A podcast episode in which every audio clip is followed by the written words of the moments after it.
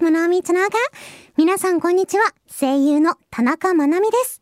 この番組はグローバルな時代に合わせて英語を楽しみながら学びつつ海外に目を向けていこうという番組です。And this time we introduce an English idiom related to weather. ということで、今回はですね、まあまだまだ暑い中ではあるんですけれども、皆さん涼やかなところで英語のイディオムについて学んでみましょう。今回は weather 天気にちなんだイディオムをご紹介したいと思います。それでは行ってみましょう。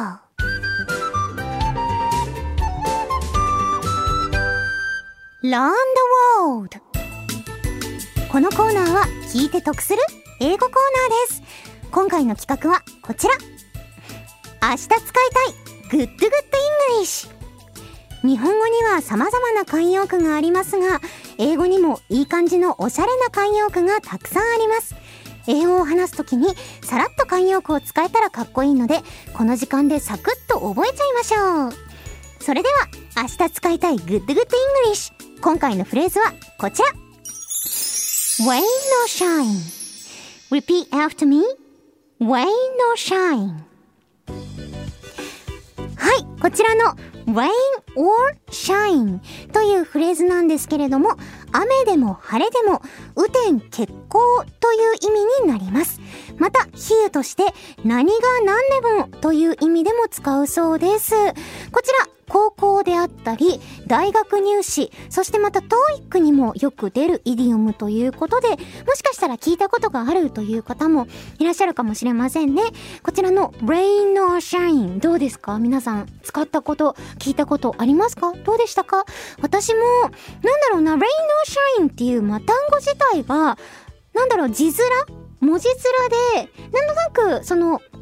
しっかりとした雨天決行とか何が何でもみたいな意味が分かってなくても文字を見ただけでなんとなく雨の時でも晴れの時でもみたいな感じの意味なのかなっていうのは結構伝わってきますよね。でも自分から使ったことがあるかどうかと言われるとちょっと微妙なところだなぁなんて思ったりしておりました。そして、えー、この rain or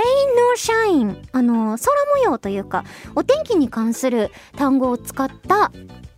まあ、イディオムなんですけれども、空といえば、ちょっと前に Cry for the Moon、あの、ないものねだりっていうフレーズもご紹介しましたけれども、なんとなくなんか空関連とか、お天気関連の単語を使っていると、なんだろうな、個人的な、まあ、初見なんですけど、結構、詩的な感じがするというか、おしゃれな感じがして、なんかいいな、こういうのをさらっと使える人って、なんて個人的に思っておりました。そして私ちょっと考えてたんですけど、最近ね、なんかこのコーナー、もしかしたら、なんだろう、インスタ的な要素と親和性が高いのではないかと思って、なんていうか、ハッシュタグで、イディオムちょっとかっこよくないですか？その、ハッシュタグ。Rain or Shine とか、ハッシュタグ Cry for the Moon とか、なんか結構そういう感じで、ハッシュタグ慣用句をつけて、おしゃれな投稿をしている人が結構いるのではないかと思って、インスタで試してみたんです、その検索を。そしたら、なんと、Rain or Shine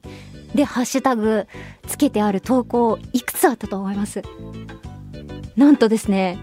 約75万件あったんですよ。すごくないですか？まあ、レインノーシャインっていうのが結構曲名とかにも使われたりすることがあるフレーズっていうのが多かったりもするみたいなんですけど、なんというかまあその雨天決行っていう意味もありますけど、なんだろうな、雨の時でも晴れの時でもっていう意味合いがあるから、なんだろう、その状況がいい時でも悪い時でもみたいな感じで使ってらっしゃる方とかもいて、なのでね、ちょっと最近私、この番組のハッシュタグ書きラジのを使った、まあ、インスタではないんですけど、ちょっとツイッターを盛り上げたいなという気持ちがありまして なので、まあ、今度、ちょっと、本当に実行できるかどうかわかんないですけど、この Rain or Shine にちなんだ感じの素敵な写真を撮ることができたら、ツイッターではありますが、ちょっとインスタっぽい写真をツイッターにハッシュタグ Rain or Shine をつけて投稿してみようかななんて思ったりしておりました。皆さんもよかったらツイッター上に、まあ、ハッシュタグかきらじと、そしてハッシュタグ Rain or Shine などなどつけて、一緒にね、まあ、ツイッターでインスタごっこみたいな感じのことをやりながら、この番組も含めて盛り上げていってくださると嬉しいななんて思っております。それでは最後にですね、この Rain or Shine を使った会話をお聞きいただいてコーナー締めたいと思います。いきます。Oh, he goes to the gym every day, come rain or shine. Yeah, his goal is to lose 10 kilogram. はいこんな感じで、まあ彼ったらいっつも雨の日でも、あ、晴れの日でもジムに行くわよね。そうね、彼ったら10キロ落とすのが目標らしいわよ。みたいな感じの会話ご紹介いたしました。このコーナーでは次回も聞いて得する英語企画をお届けいたします。以上、ラウンドワールドでした。